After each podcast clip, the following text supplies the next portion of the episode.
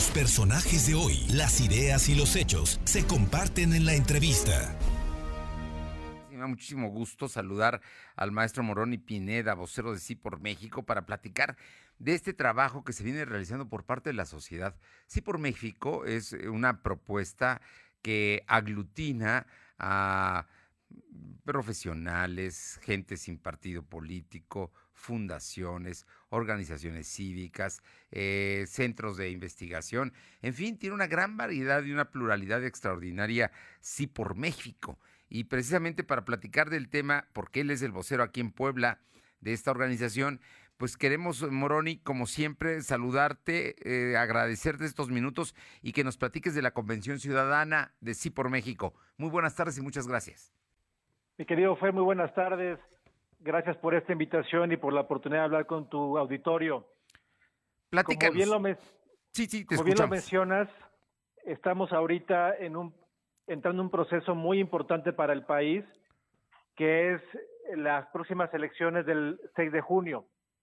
Sí por México nace como una comunidad de organizaciones y ciudadanos que creemos que México merece un sí a todos los no que ha recibido de parte de los gobiernos y del gobierno actual en, muchos aspectos y que ahora tratamos de construir junto con los partidos políticos una agenda ciudadana que haga una gran diferencia finalmente para la vida de las personas y para transformar a México.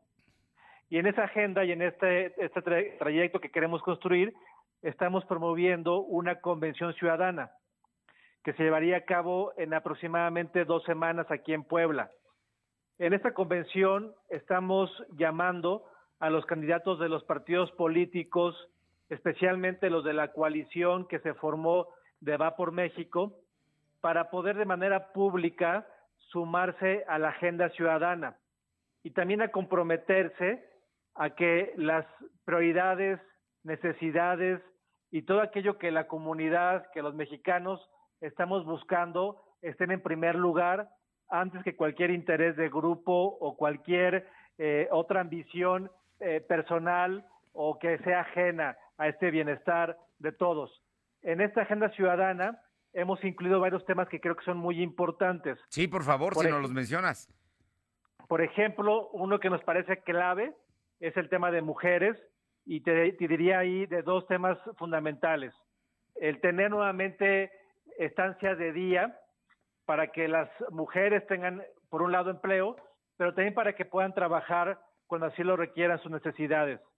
La segunda es buscar para ellas un salario equitativo en un país donde todavía el 80% de los empleos para mujeres no tienen una igualdad salarial o equidad salarial respecto a la de los hombres. También estamos buscando que el ejército regrese a sus labores tradicionales de proteger la soberanía del país y de ayudar y socorrer a la, a la sociedad cuando hay temas de emergencia. O sea, creemos que no debe estar el ejército involucrado en temas policíacos o de vigilancia que corresponden a corporaciones eh, policíacas para estos, estos fines.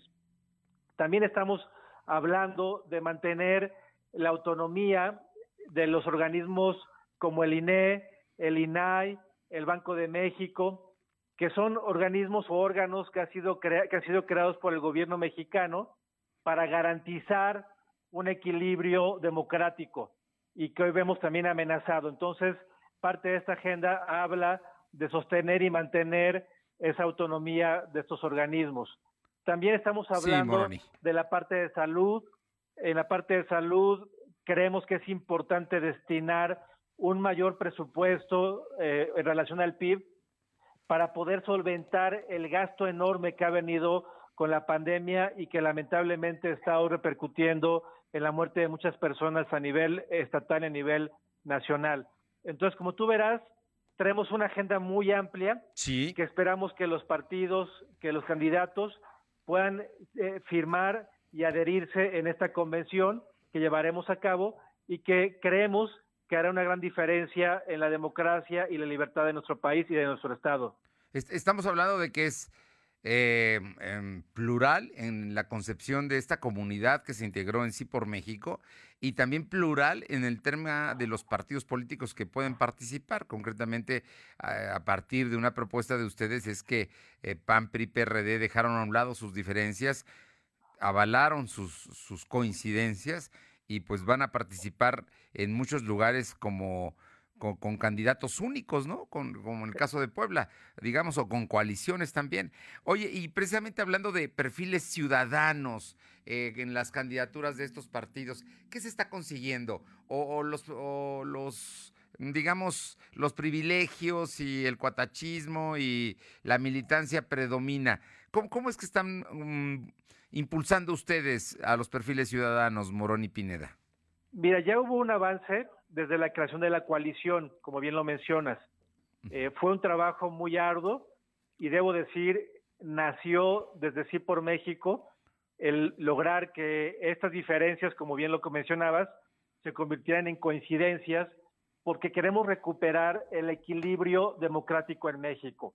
O sea, no podemos tener un Congreso uniforme donde eh, ese Congreso decida en función de una sola opinión o de una sola este, e, estrategia, rumbo, política pública, sino más bien que se convierta como debería haber sido siempre y como debe ser siempre, en un espacio plural de discusión, de diálogo y sobre todo de equilibrios. Entonces, en esa virtud, la coalición se está impulsando por este, por este propósito, para regresar al Congreso Federal, al Congreso Estatal y también en los municipios esa diversidad de opiniones y también esos, contrapesos de, que deben haber en la democracia.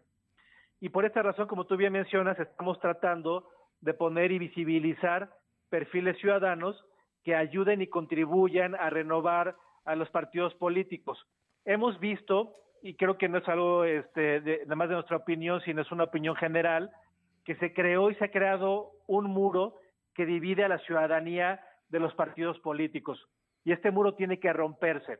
Y creemos que romperse es tratar de tener una agenda en común y también es llevar candidatos ciudadanos en las fórmulas que van a estarse postulando en los próximos meses. Nos parece que ha habido avances, por ejemplo, en el caso de Puebla, en el municipio de Puebla, eh, particularmente en la, en la candidatura de Eduardo Rivera, pues ya vemos en, el, en, la, en, los, en las regidurías algunos perfiles que cubren con ese requisito. Queremos avanzar todavía más y que los demás partidos políticos, tanto de la coalición como de otras este, eh, instancias políticas, también tengan estos perfiles de personas que han trabajado en la sociedad, que tienen un reconocimiento por esto, que tienen una trayectoria honesta y que finalmente van a aportar muchísimo a la democracia en la elección del 6 de junio.